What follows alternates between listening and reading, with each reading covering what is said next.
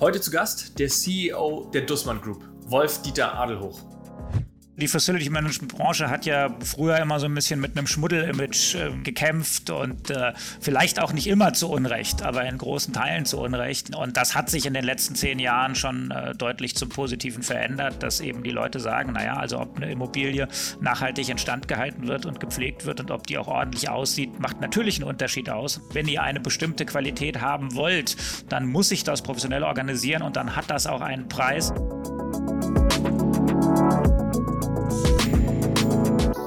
Herzlich willkommen beim Digitalwerk Podcast mit Michel Philipp Marun. Transformation und digitale Erfolgsgeschichten der Handwerks-, Bau- und Immobilienbranche. 67.000 Mitarbeitende in 21 Ländern mit einem Gesamtumsatz von 2,4 Milliarden Euro. Ich habe mit Wolf über seine Rolle als CEO in sehr turbulenten und herausfordernden Zeiten wie diesen gesprochen.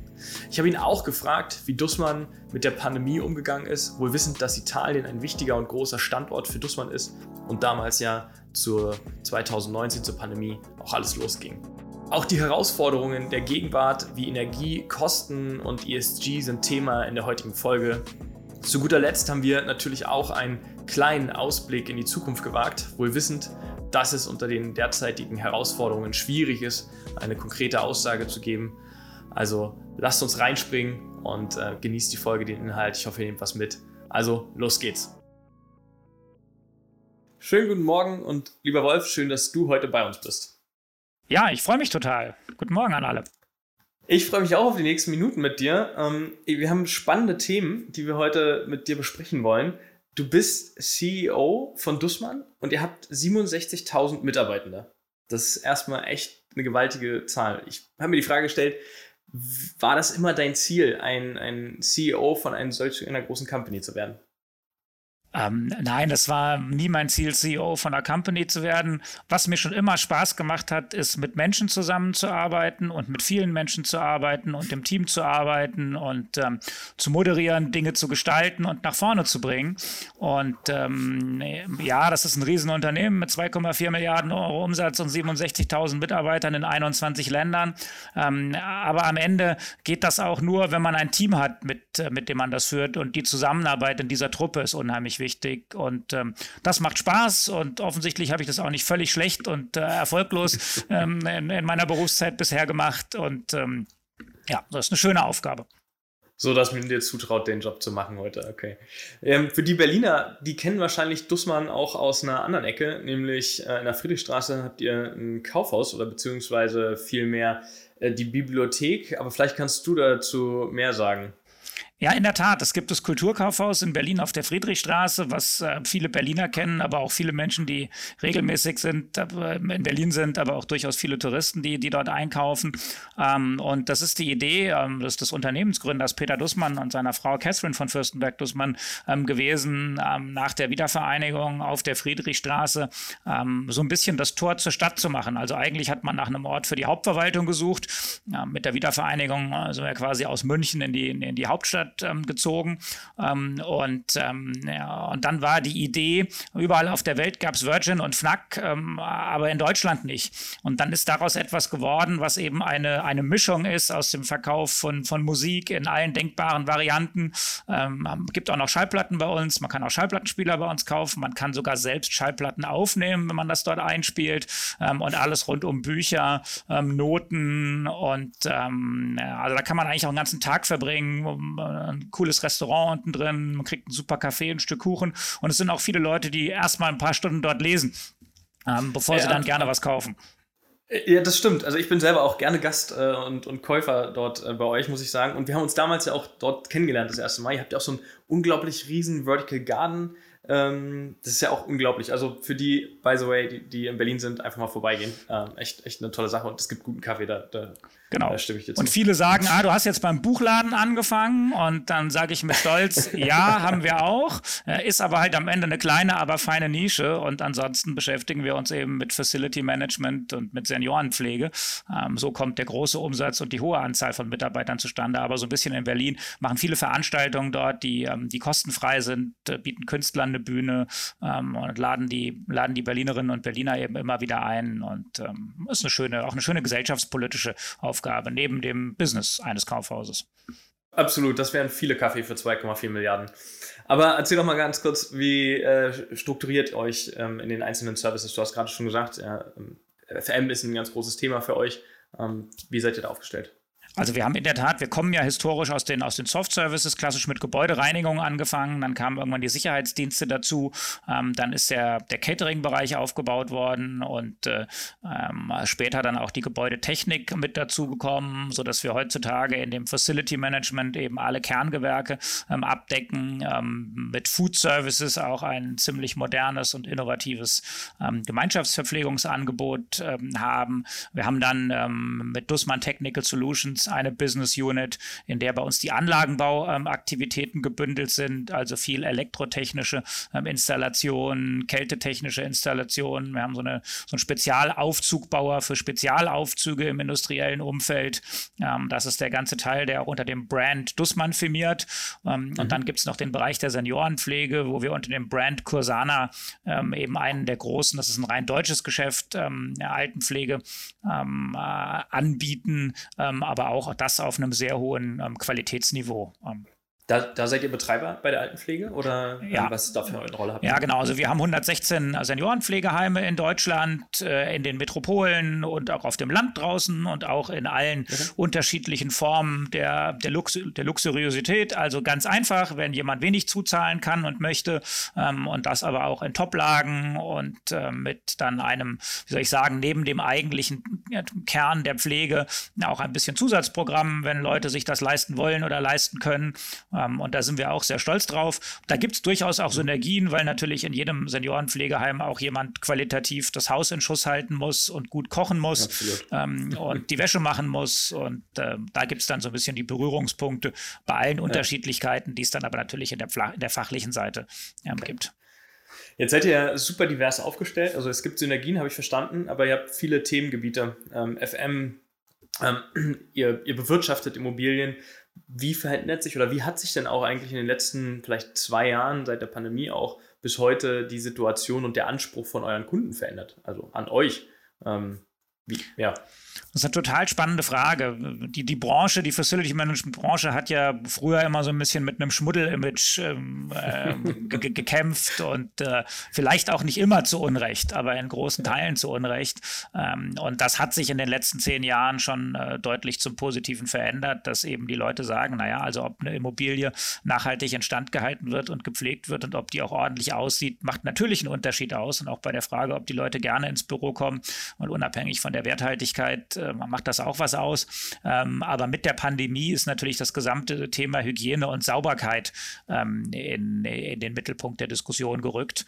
Und ähm, ja, das, das hat man eben sehr stark gesehen, auch in den Blick der Öffentlichkeit ähm, ein Stück weit. Und ähm, so, dass wenn wir sagen, naja, also pass auf, wenn ihr eine bestimmte Qualität haben wollt, dann muss ich das professionell organisieren, professionell organisieren und dann hat das auch einen Preis. Und jetzt kannst du dir entscheiden, ob du den billigsten von nebenan nimmst oder ob du den Qualitätsdienstleister willst. Das ist der Teil 1. Und der Teil 2 ist natürlich ganz, ganz maßgeblich ähm, durch das Thema Klimawandel schon auf der Agenda gewesen. Also ein, ähm, der Großteil der, der CO2-Emissionen von einer Immobilie entsteht eben äh, nicht beim Bau, sondern über, die, über den Lebenszyklus ähm, der Immobilie.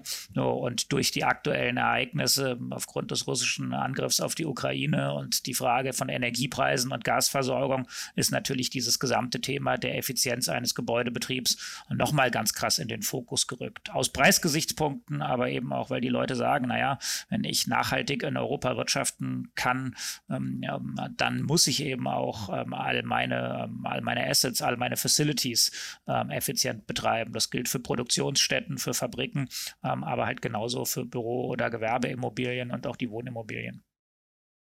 Ja, du hast jetzt schon so aktuelle Themen angesprochen. Eigentlich haben wir in den letzten zwei, drei Jahren massive Themen gehabt. Also wir haben ja nicht nur eins, auf das wir uns gerade fokussieren müssen und bewältigen müssen, sondern wir haben ja unglaublich viele. Also ich stelle das immer wieder fest, als Unternehmer kommst raus und ähm, jeder erzählt dir was anderes, was für ihn gerade wichtig ist. Der eine natürlich viel äh, Themen in Produktionsanlagen rund um äh, um hohe Kosten, äh, rund um die Effizienzthematiken.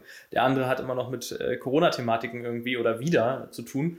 Wie, wie geht ihr damit um? Also ihr habt viele Mitarbeitende, ihr habt genauso viele Themen, äh, die euch konfrontieren. Ähm, ja, wie, wie bist du durch die Krise da gegangen? War in der Tat eine riesen Herausforderung, weil natürlich überall dort, wo, wo Krise bei unseren Kunden ähm, ankam, wir das auch relativ schnell gemerkt haben. Wir sind, äh, wir sind schon seit Ende der 60er Jahre sehr, sehr aktiv in Italien im Facility Management Bereich, haben fast 15.000 Mitarbeiterinnen und Mitarbeiter dort. Ähm, und ähm, wir sind der verantwortliche Dienstleister ähm, äh, für das Facility Management in dem berühmten Krankenhaus in Bergamo. Ähm, ja, wenn wir uns an den Beginn der Corona-Pandemie zurückerinnert haben, ähm, äh, äh, wo in Anführungsstrichen alles losging, ja, zumindest nachvollziehbar und dann auch deutlich bemerkbar, war das eben dort. Und wir haben damit rund um die Uhr im Mehrschichtbetrieb in der Klinik gearbeitet, ein Zelt aufgebaut und eine weitere Kantine hingebaut, um die Leute zu versorgen. Ähm, wir haben bei ohnehin hohen Reinigungsstandards und Hygienestandards nochmal die Sicherheitskonzepte erhöht und angepasst, sodass alle Mitarbeiter im Vollschutz gearbeitet haben und nachdem jedes Zimmer gereinigt wurde, sie den Vollschutz wieder ausgezogen haben und einen neuen angezogen haben. Also das ging im Prinzip nur, weil wir wirklich dezentral vor Ort beim Kunden unser Know-how eingesetzt haben und uns dann, wir haben sofort überall Taskforces eingerichtet und uns dann über die berühmten Best Practices ausgetauscht haben und haben ganz ehrlich gesagt von denen gelernt, die in, den, in der Welle vorne waren ja, und ähm, pragmatisch ähm, aufgrund von Erfahrungswissen und dem Facility Management Know-how die Konzepte hochgefahren und erweitert haben und haben dieses Wissen ausgetauscht, sodass als dann der das Virus in Deutschland ankam, bei einem großen Automobilzulieferer, wo Dussmann seit Jahren der Reinigungsdienstleister waren. Ja, ähm, also die erste Vollreinigung bei Webasto. Äh, Kollegen kommunizieren das ja von sich auch ähm, äh, sehr konstruktiv und sehr öffentlich von Anfang an. Da sind wir eben der Dienstleister gewesen, sodass wir da gleich mit anpacken konnten und helfen konnten. Ähm, aber jetzt sag mal ganz ehrlich, wenn, wenn so eine Situation ist wie in Bergamo, Italien, ähm, ist man als FM-Dienstleister, also ich weiß es wirklich nicht, mit solchen Themen vorher präpariert und ausgestattet, also sowohl know-how-mäßig als auch Zelte und solche Maßnahmen, ähm, um die zu ergreifen? Also die Konzepte gibt es. Also in einem Krankenhaus okay. gibt es einzelne Bereiche, die auch heute schon äh, unter dem Stichwort äh, der, äh, der Isolierung von Patienten und des maximalen Infektionsschutzes bis in den Raun Reinraumbereich aufgestellt sind. Also die Konzepte sind alle da. So, aber die gibt es halt normalerweise für zehn Patienten gleichzeitig, ja, und nicht für 100 oder nicht für 200. So, und dann habe ich ein Bottleneck beim Material. Wir haben am Anfang ja keine Schutzausrüstung ähm, in dem Maße gehabt, ähm, wie sie dann notwendig war. Also überall ähm, gab es die berühmten Bottlenecks ähm, ja, an der Stelle. Ähm, aber prinzipiell vom Know-how ist ein so großes Unternehmen, wie wir das sind, wir finden irgendwo einen Experten, der sich damit umgehen kann. Und dann ist die Challenge, es wirklich jeweils bei dem Kunden oder bei ganz, ganz vielen Kunden an der Stelle umzusetzen. Und das ging nur mit einer riesen Fleißarbeit von unseren Kolleginnen und Kollegen. Und am Anfang hatten wir gedacht, das ist jetzt einmal und, und ein Lockdown und dann kam irgendwie die Nummer zwei und die Nummer drei. Und ich habe den Leuten immer gesagt, es tut mir furchtbar leid, wir müssen jetzt nochmal rennen im Interesse der Kunden. Und die haben dann immer gesagt, du brauchst dich nicht zu entschuldigen, du kannst ja nichts dafür. Wir laufen schon, weil wir wollen unseren Kunden ja auch helfen.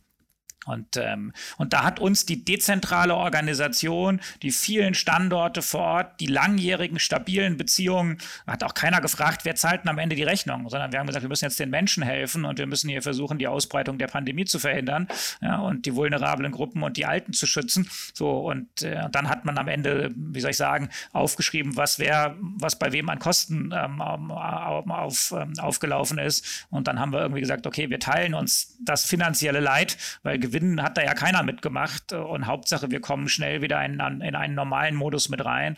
Wir haben keinen Mitarbeiter entlassen, trotz vieler Lockdowns. Wir haben durchaus mit Kurzarbeit arbeiten müssen, weil ganze, in Italien waren die Schulen für sechs Monate geschlossen. Ja, da konnte keiner kochen oder irgendwas machen. Ähm, aber wir haben gesagt, wir wollen alle Arbeitsplätze ähm, in, in, den, in den Lockdowns erhalten, weil danach ja der Kunde wieder einen verlässlichen Dienstleister braucht und wir die Kolleginnen und Kollegen bei uns wieder brauchen. Und äh, das haben wir auch durchgehalten, ähm, auch wenn es nicht immer einfach war. Das ist äh, spannend, dass du das erzählst. Ich habe äh, die Tage mit ähm, Jan-Henrik Goldbeck äh, telefoniert und der hat auch gesagt, er ist durch die Krise und durch diese Themen so bis heute durchgekommen, durch diese dezentrale äh, Organisationsstruktur. Also das bestätigt es auch nochmal ähm, aus einem anderen ähm, Zweig der Branche. Ähm, finde ich, find ich sehr spannend. Und der zweite Punkt, den finde ich super spannend, dass du gesagt hast, ihr habt das partnerschaftlich geklärt. Also das heißt, Kunde und Dienstleister, irgendwie muss jeder was verdienen. Und das Stimmungsbild ist echt differenziert am Markt, meine Wahrnehmung mit den Gesprächspartnern, die ich habe. Es gibt auch ähm, Kunden- und Dienstleisterverhältnisse, wo wirklich nicht mehr Friede, Freude, Eierkuchen ist, wo man wirklich durchsetzt, was man da, ähm, Materialpreiserhöhungen und so weiter, jetzt durch, die, durch den zweiten Part, wo wir gleich noch drüber sprechen, ähm, Finde ich, find ich gut, dass, dass ihr da einen anderen Weg Ja, das, äh, wir hatten bei uns auch Kunden, die gesagt haben, so nach dem Motto, nö, wir sehen das nicht ein, du hast hier einen Vertrag und äh, wenn wir dir gesagt haben, du sollst die Kantine betreiben, dann musst du die Kantine betreiben und wir haben gesagt, wenn aber nur noch 40 Prozent der eigentlich geplanten Tischgäste da sind, ja, ich aber die komplette Küchenmannschaft vorhalten muss, ähm, dann ist das betriebswirtschaftlich nicht mehr verantwortbar. Und dann gab es auch einige wenige Kunden, die gesagt haben, ähm, naja, dann kündigt doch den Vertrag. So, dann haben wir gesagt, jo, dann dann kündigen wir den Vertrag, aber wir sagen dir nur vorher, du wirst keinen Dienstleister finden, ja, der, ähm, der freiwillig bei dir ankommt und Geld mitbringt. Ja, so, und jetzt sind wir bereit zu sagen, wie gesagt, lass uns das Leid teilen.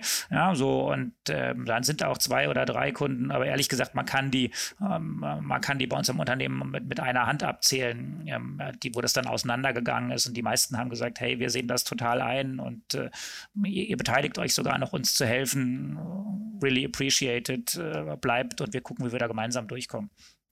Aber es ist mühsam. Also es klingt, es soll nicht einfach klingen. Es sind, äh, man musste das mit jedem Kunden besprechen. Ja, also erst Krisenmanagement, sich wirklich um die Operations kümmern und sicherstellen, dass das Business Continuity beim Kunden läuft und dann hinterher äh, sprechen und logischerweise auch ein Stück weit verhandeln. Also es ist alles nicht easy gewesen. Hier noch ein wichtiger Werbehinweis. Wer von euch auf der Suche nach der passenden Handwerkersoftware ist, sollte sich unbedingt das Angebot von Tooltime ansehen. Die Software vereinfacht Arbeitsabläufe in Handwerksbetrieben aller Größen und Gewerke. Die Handwerkersoftware von Tooltime übernimmt dabei einen großen Teil der Planung und Struktur im Betrieb. Dabei werden Rechnungen, Angebote und Mahnungen zum großen Teil automatisiert und bieten den Nutzern zu jeder Zeit einen Überblick über die Einnahmen, Arbeitszeiten und Terminplanung. Getreu nach dem Motto von Tooltime, einfach mal machen, bietet die Software eine sehr benutzerfreundliche Oberfläche, die für eine einfache und schnelle Bedienung sorgt, ohne dass ihr auf wichtige Funktionen verzichten müsst. Durch die Nutzung sparen Betriebe im Schnitt 30 Prozent ihrer Arbeitszeit ein. Und wenn ihr doch mal Fragen habt zu der Funktion oder der Vielfältigkeit der Software, dann könnt ihr einfach den Kundenservice per integriertem Chat anschreiben und ihr bekommt in weniger als fünf Minuten eine Antwort. Darüber hinaus bietet Tooltime schon mehrere Preismodelle an, die abhängig vom Abrechnungszeitraum sind. Die Preise beginnen aber schon bei 35 Euro pro Monat pro Nutzer. Also einfach mal machen, auf der Webseite tooltime.de vorbeischauen. Also blöde Situation, ne? Lieber erst verhandeln und dann Dienstleistung, aber äh, spannend äh, natürlich auch den Weg, den, das zu pausieren und zu stoppen. Ganz anderes Thema. Jetzt ähm, haben wir über dieses Thema FM in Krankenhäusern oder diese Notstände, die jetzt äh, waren in den letzten Jahren und Monaten. Ähm, wie entwickelt sich das ganze Thema? Ich höre überall ESG, Nachhaltigkeit, CO2-Emissionsdaten. Also wenn wir mehr in die Immobilie halt auch äh, schauen. Was ist das? Habt ihr jetzt einen Consulting-Auftrag von euren Kunden? Weil ich sehe, das Know-how fehlt am Markt, auch gerade bei Kunden, Bestandsinhabern. was, was, wie siehst du es? Äh, die Diskussion hat aus meiner Sicht zwei Dimensionen und die ging schon vor der Verschärfung jetzt der, der, der, der aktuellen ähm, Krisenlage, ähm, ging das Ganze los, dass ähm, mit, äh, mit allem, was an ESG-Reporting-Anforderungen kam, mit dem, was Ursula von der Leyen mit dem Green Deal richtigerweise angestoßen hat, ähm, viele unserer Kunden mal da waren und sagen, ja, na klar, wollen wir uns irgendwann mit Optimierungsmaßnahmen und mit Zielsetzungen beschäftigen, aber ehrlich, ähm, äh, wir, wir kennen unsere, wir, wir kennen die Ausgangslage überhaupt nicht. Wir haben überhaupt überhaupt keinen Datenbestand über die Verbräuche und die Emissionen von unserem Bestandsportfolio. So, und das muss jetzt nicht immer irgendein Asset Manager oder irgendein Fonds ja, mit, äh, weiß ich nicht, ähm, wie viel verschiedenen Immobilien in wie vielen verschiedenen Ländern gewesen sein, sondern das ist teilweise auch ein mittelständischer Unternehmer oder auch ein deutscher Großkonzern gewesen. Ja, also das erstmal die Frage war, und da ist das ein Dialog on-site gewesen, also wo der, wo der, wo der Corporate Real Estate Manager oder der Site Manager von Kundenseite unseren Objektleiter gefragt hat, sag mal, wie geht man an sowas ran? Habt ihr damit mal irgendwie eine Erfahrung gemacht? Und dann haben wir gesagt, ja klar haben wir damit Erfahrung gemacht, aber das ist jetzt ziemlich kompliziert. Ja, so im Idealfall liest du deine Gebäudeleittechnik aus. So, und dann äh, guckten die und dann haben die beide gelacht und wussten halt, naja, also eine Gebäudeleittechnik in dem Sinne gibt es nicht, ja, sondern da habe ich was für die Heizung, da habe ich was für die Klimaanlage, da habe ich was für die Lüftung, da habe ich was für den Sonnenschutz. So, und dass diese Dinge jetzt irgendwie äh, schon interaktiv aufeinander abgestimmt sind, sowieso nicht. Aber geschweige denn mal überhaupt die Bestandsdaten der letzten zwei Jahre irgendwo dokumentiert sind oder ich den auf die auf Knopfdruck bekommen konnte. Das gibt es halt alles nicht. So, und da haben wir dann gesagt, okay, ähm, jetzt sind wir FMler, ähm, wir sind aber auch nicht der Spezialist für ähm, die Heizungsanlage in der, in der Herstellungslogik und für all die angesprochenen Produkte. Wir sind auch nicht der Sensorspezialist, wir sind auch nicht der Datenbankspezialist, aber wir haben eben gesagt, aber wir müssen das Konzept im Prinzip integrieren für den Kunden und haben gesagt, okay, pass auf, wenn wir deine Gebäudeleittechniken ansteuern, wenn wir deine Heizungsanlage ansteuern, wenn wir in einzelnen Gebäuden, in einzelnen Stockwerken bei den wirklich Endverbrauchern Sensoren installieren und die auslesen, ähm, können wir zu dem von dir gewünschten Stichtag zumindest mal den aktuellen ähm, Datenbestand ähm, dir liefern und auslesbar haben. Und dann kannst du dir Ziele setzen wir können dich dann auch beraten, wie du, ähm, wie du Verbräuche optimierst. Ja, also da, da helfen mir die Ausgangsdaten, wenn ich sehe, wo sind denn die Großverbraucher oder wo erkenne ich Ineffizienzen. Wir hatten einen Kunden, ähm, der so ein bisschen eine Produktion mit dabei hatte und dann haben wir uns diese ausgewerteten Daten angeguckt und haben zwei Lüfter äh, gefunden, die irgendwie einen, einen, einen, absolut hohen Verbrauch hatte und wo dann unser Gebäudetechniker gesagt hat, also wenn man da einen neuen Lüfter einbaut, hat der mal von vornherein 25 oder 30 Prozent Prozent weniger ähm, Verbrauch, der, der in, insgesamt dazu beiträgt. Dann war nur noch die Herausforderung, den Lüfter möglichst schnell zu bekommen bei den Lieferzeiten, die es für sowas im Moment gibt. Ja, aber dann hat der Kunde gesagt, naja, also es ist ja nicht nur für diesen Winter, sondern auch für den nächsten, wo alles teurer ja. wird. Und am Ende unter dem Nachhaltigkeitsgesichtspunkt habe ich es auch. Also tauschen wir die Dinger so bald wie möglich aus. Und so kann ich schon mit wenigen Entscheidungen ähm, äh, ziemlich viel erreichen. Okay, wenn du sagst, ihr steuert die Anlagen an, egal welche von euren Kunden, ähm, Daten fließen wieder in eine Plattform. Ich als absoluter Plattform-Ökonomie-Fan, ähm, ist das eure Plattform? Ist das, äh, speist die Daten in ein Zielsystem von einem Kunden ein? Wie, wie funktioniert das? Also jetzt mal, ich habe das eben schon so angedeutet und um da ehrlich zu sein, wir brauchen dort strategische Partner, ähm, die wir in ein Konzept integrieren, weil wir ansonsten heute nicht handlungsfähig sind und auch bei dem Fortschritt der Technik, wenn, wenn man nicht die Entwicklung auf der Sensorikseite mir angucke, so da äh, braucht man einen professionellen Sensorhersteller. Es muss immer nicht ein Weltkonzern sein, sondern dafür gibt es auch ziemlich gute kleinere Firmen oder Startups, die Ideen haben. Ähm, äh, so, was wir aber in der Tat machen, ist, dass wir eine, eine Möglichkeit haben, in unserem CRFM-System die Daten zusammenzuführen und in, äh, und in einer von wie soll ich sagen, von unserem Unternehmen ähm, verantworteten Cloud ähm, die Daten eben, also Cloud-basiert, ja, in einer Datenbank die Daten abzulegen, äh, sodass man sie auch vor Ort nutzen kann und eben integriert auswerten kann. Ähm, und dann brauche ich aber auch da wieder Profis, ähm, wenn ich, ähm, wenn ich das jetzt KI-basiert äh, oder irgendwas auswerten will. Da haben wir dann auch wieder Partner, ähm, die wir an der Stelle mit dazu nehmen. Und dann ist schon wieder, weiß ich nicht, dann ist Stromverbrauch äh, was völlig anderes als, ähm, als, als die Steuerung einer Heizungsanlage, als die Steuerung einer, einer Lüftungsanlage. Da brauche ich dann auch wieder Profis an der Stelle mit dabei. Und dann gibt es manchmal Kunden, die sagen, kannst du das bei mir im System machen, wenn die ein eigenes CAFM-System haben ähm, ja, oder ähm, ja, bis hin am Ende, weiß ich nicht, äh, gelegentlich bleibt halt die Excel, Excel als Schnittstelle immer noch übrig, wo wir aber sagen, ja, dann lesen wir es dir halt im Excel aus und dann kannst du es haben und kannst es für deine Reporting- oder Dokumentationszwecke wieder nutzen nutzen. Ne? Also selbst Excel überfordert manche Unternehmen. Ne? Also das nur, by the way, ja. CSV und äh, Themen ist jetzt noch nicht gang und gäbe. Ja. Ähm, das heißt, also die, die Anforderungen, das ist ja oder andersrum, ist das ein Kerngeschäft mittlerweile geworden für euch, diese, diese Aufgaben? Nein, das ist im Kommen. Also das ist jetzt, da gibt es auch noch in dem Sinne jetzt nicht ein fertiges Produkt, wo wir heute auf eine große, große Anzahl von, von Kunden zugehen und das vermarkten, weil eben diese, diese Heterogenität in den Systemen ähm, auf Kundenseite da ist. Schon ein Kunde hat ja nicht, also ja, wenn der mehrere Gebäude hat, äh, sind die auch nicht alle im gleichen Blueprint ähm, errichtet worden. Und äh, da hat auch noch nicht, noch nicht wirklich jemand an den Lifecycle Lifecycle und an die Datenauswertung gedacht. Das ist ein Beginn und ähm, das ist ein Thema, wo, wo wir, da können wir als Dussmann Group auch nicht alleine ähm, vorangehen, sondern wir brauchen da Standards aus der Branche heraus. Das ist ein Thema, wo ich mich in der GEFMA, in dem Facility Management Verband eben sehr stark damit einsetze. Da sind Dienstleister, da sind Nutzer, da sind, äh, da ist äh, Forschung und Wissenschaft, da sind viele Berater, auch viele von diesen Startups eben mit dabei, wo wir sagen, wir brauchen eigentlich einen Standard mal aus einer deutschen Sicht heraus, der dann durchaus auch marktfähig tragfähig ist ähm, äh, in der EU und auch theoretisch darüber hinaus, dass man in ähnlichen Logiken reportet und die Dinge zusammenträgt. Sonst habe ich am Ende Äpfel und Birnen. Also da liegt noch ein ziemlich großer Weg vor uns. Und das sind erste Pilotprojekte, wenn logischerweise auch jemand dafür bezahlt.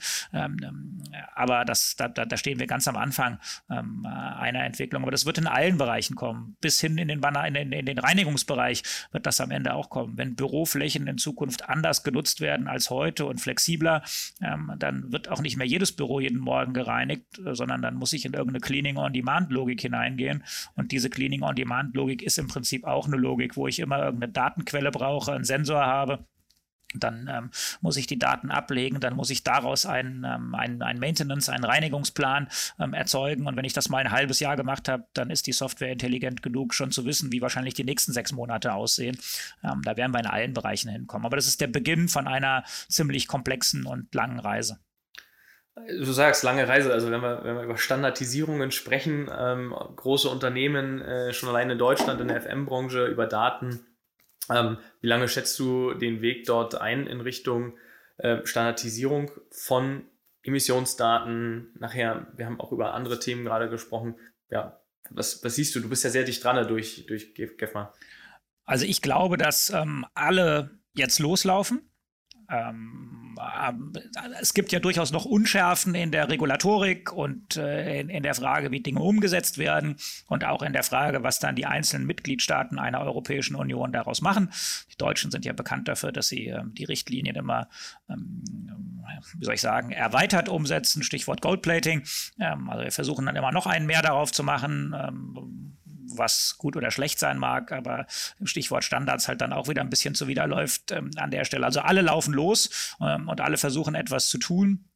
Und ich glaube, dass in den nächsten zwölf Monaten ähm, der, der Sortierprozess dort äh, ziemlich heftig einsetzen wird.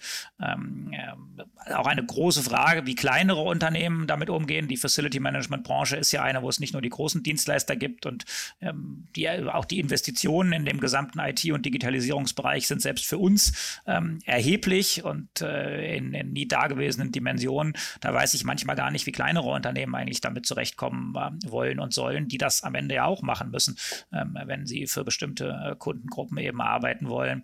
Ähm, und ich glaube, da wird in den nächsten zwölf Monaten viel Bewegung reinkommen. Und dann werden wir auf der Umsetzung sicherlich noch mal drei, vier, fünf Jahre brauchen, bis das ähm, bis das dann ein erprobter oder gelebter oder umgesetzter Standard äh, an der Stelle ist. Und dann entwickelt sich die Technik wieder weiter. Aber das ist ja nicht schlimm. Ich glaube, man muss da auch einfach mal anfangen. Wenn ich erst das perfekte Konzept plane, brauche ich drei Jahre und habe nichts umgesetzt.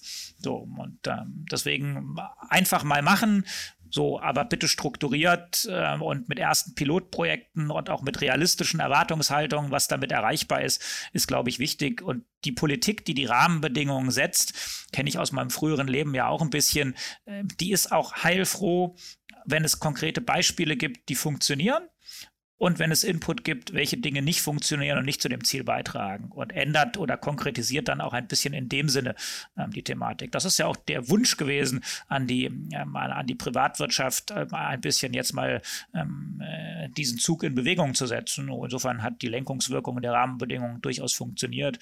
Und im Interesse unseres Planeten, wenn wir nicht so egoistisch nur an uns denken, sondern auch mal die Kinder und an die Enkel, ist das ja auch eine völlig richtige Diskussion.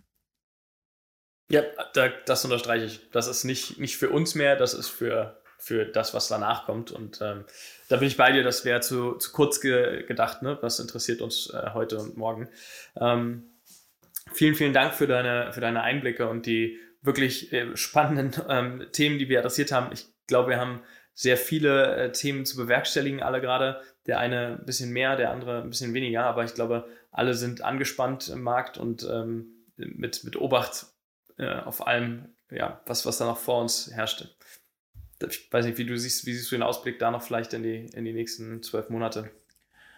Es wird keine einfache Zeit. Ähm, das, was äh, insbesondere durch die ja, durch die Neuorientierung von Lieferketten, von Produktionsbedingungen ähm, und am Ende auch eine drohende militärische Auseinandersetzung in größerem Maße. Das sind ja alles Dinge, wo wir irgendwie dachten, pff, das erleben wir nicht mehr und hoffentlich die Generationen nach uns auch nicht. Ähm, jetzt sind wir leider eines Besseren belehrt worden. Ja, an der Stelle reichen einige wenige Idioten auf der Welt, um alles durcheinander zu bringen. Ähm, und ähm, deswegen, das wird ein Stück Wohlstand für uns alle kosten, für die Arbeitnehmer, für die Arbeitgeber, für den Staat Staat, für die gesamte Gesellschaft. Wir werden das ganz, ganz deutlich spüren ähm, in den nächsten Wochen und Monaten und auch Jahren. Das ist ein, ähm, die Zeitenwende stimmt. Ähm, und ähm, jetzt gehört aber zu meinem Ausblick auch, dass wenn wir uns dieser Zeitenwende realistisch stellen, ähm, wir eben gucken müssen, was wir daraus machen. Und da sind wir als Deutsche und Europäer ja nicht völlig schlecht, ähm, mit sowas umzugehen und die richtigen Schlüsse daraus zu ziehen. Und äh, jetzt dürfen wir den gleichen Fehler ähm, in Richtung China nicht nochmal machen, sondern äh, dürfen, den, dürfen auch nicht den Fehler machen, zu versuchen, das als Deutschland alleine zu lösen. Dafür sind wir auch zu klein.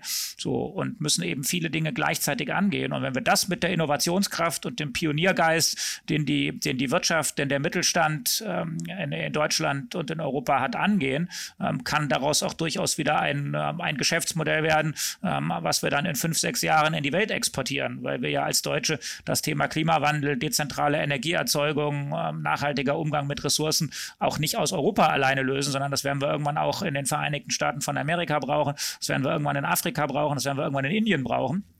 Und dann haben wir vielleicht Lösungsangebote, dass ein bisschen dieses, ich will es nicht Made in Germany, sondern ich will es mal Made in Europe nennen, ähm, vielleicht durchaus auch wieder etwas ist, ähm, wo, wir, wo wir nachhaltig dann auch, ähm, naja, nachdem wir erstmal viel Geld ausgeben müssen und Wohlstand verlieren werden, wieder eine Basis haben, um, um etwas zu verdienen und Wohlstand zu generieren. Ja, also schließe ich mich an. Ich glaube, dieses äh, Made in Europe äh, wird ein Thema werden in der Zukunft. Also, so hoffe ich auch, ne, dass, dass wir nicht versuchen, dieses Made in Germany, was, was gut ist und nach wie vor in einzelnen Segmenten Bestandteil äh, bleiben muss und auch ist nach wie vor. Aber ich glaube, wir müssen ein bisschen größer denken und äh, Europa ein bisschen besser verstehen, als das ist das Markenzeichen. Äh, da bin ich ganz bei dir. Es äh, wird, wird spannend. Kann ich dir, kann ich dir nur zustimmen. Ähm, ich hoffe so ein bisschen auch, dass die die Generation, meine Generation, ähm, das Thema, was du sagst, auch schafft, weil du hast gesagt, wir sind ja nicht so schlecht da drin, wir Deutschen. Wir haben ja schon einige Krisen hinter uns in der Historie und dann aus denen sind wir ja gut gewachsen und da ist ja auch viel entstanden. Ähm, ich hoffe nur, dass die, die, junge Generation und junge Unternehmer eben auch dem ähm, sich ja, entgegenstellen und sagen, okay, das sehe ich genauso wie die Generation damals, wie so ein Wirt als Beispiel ähm, oder andere tolle Unternehmer. Also ich glaube, da sind, ähm, da sind viele Menschen da. Ich glaube, dass alle lieber arbeiten, als sich den ganzen Tag zu langweilen. Ähm, äh, wenn es dann die richtigen und die spannenden Jobs sind, die aber mit Innovation immer verbunden sind, dann bin ich da auch guten Mutes, auch bei den jüngeren Leuten, die ich kenne, die wir im Unternehmen haben. Wir bilden ja auch viel aus, haben viele Leute frisch von der Uni, viele Leute direkt aus der Schule, haben auch viele Leute aus dem Ausland äh, mit unterschiedlichem kulturellen und Migrationshintergrund, ähm, sodass das ähm, ich da ganz gut gerüstet bin. Und jetzt mal die Tatsache, dass es, ähm, dass es mit dem Digitalwerk-Podcast und mit dem, was du machst, ja auch die Plattformen gibt, wo wir ein bisschen diesen Dialog und diese Interaktion auslösen. Ähm, das ist ja so ein bisschen die Grundvoraussetzung. Wir schaffen das alles nicht alleine bei der Dimension der Herausforderung. Wir kriegen das immer nur gemeinsam hin. Bei uns im Unternehmen. Ich habe den Teamgedanken am Anfang vorangebracht, aber manchmal eben auch nicht im Unternehmen, sondern in der Branche, in einer gesamtwirtschaftlichen Betrachtung. Und die Tatsache, dass, ähm, äh, dass du dir die Mühe machst, so etwas zu organisieren und Menschen zusammen zusammenzubringen zu unterschiedlichen Themen und auch ganz konkret zu sagen, was machen wir denn jetzt, wie gehen wir denn weiter, zeigt mir, dass wir da eigentlich guten Mutes sein können. Vielen Dank. Ich danke dir aber nicht nur für das nette Kompliment und die charmanten Worte, sondern ich danke dir für deine Zeit und für den wirklich tollen Dialog, ähm, dass du ein bisschen Einblicke gewährt hast, auch einfach in eure Herausforderungen, ähm, was ich immer sehr spannend finde, weil es ist nicht immer alles Gold, was glänzt und ähm, äh, das, das äh, gehört einfach dazu und offen darüber reden und aus den Fehlern lernen oder äh, aus den äh, Situationen halt zu lernen. Ne? Das ist, glaube ich, das Wichtige. Vielen Dank. Prima. Dann danke an alle, die dabei waren und bis bald dann auch wieder persönlich und beim Cappuccino. Bis dann. Liebe Zuhörerinnen und Zuhörer, vielen Dank, dass ihr wieder eingeschaltet habt. Wir hören uns in zwei Wochen wieder. Das Plus wegmachen nicht vergessen und bis bald. Ciao.